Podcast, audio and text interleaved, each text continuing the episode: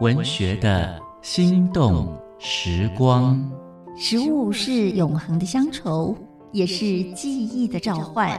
借由一道道温暖脾胃的庶民美味，我们逝去已久的旧日时光和生命景致将再度重现眼前。请听焦桐的味道福尔摩沙，带您发掘里巷街坊的好味道，找回生命最初最深的感动。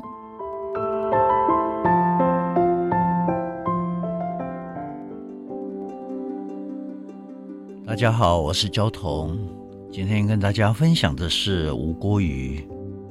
呃，我的外公有一个鱼温，外公的鱼温里面养最多的就是吴郭鱼。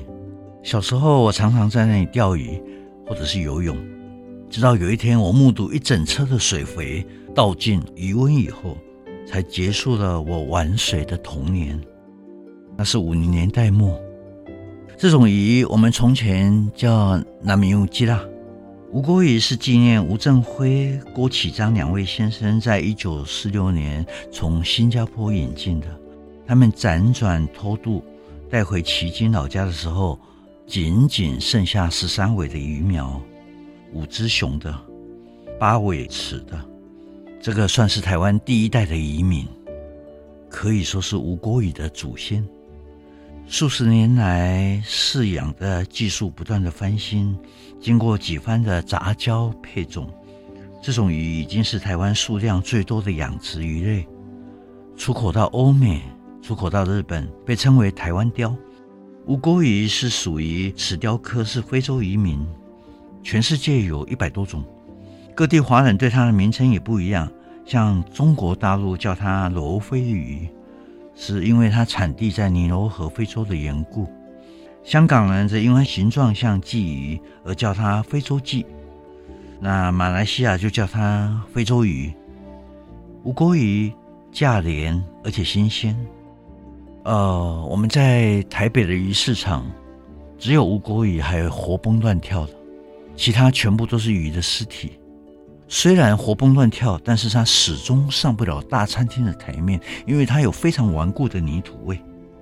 我自认为是烹调吴郭鱼的高手，我用豆腐乳去消灭吴郭鱼的泥土味，再用百香果和百香果酿的酒去调它的鲜味，还蛮成功的。有一天，石门水库一家活鱼餐厅请我去试他们养的吴郭鱼。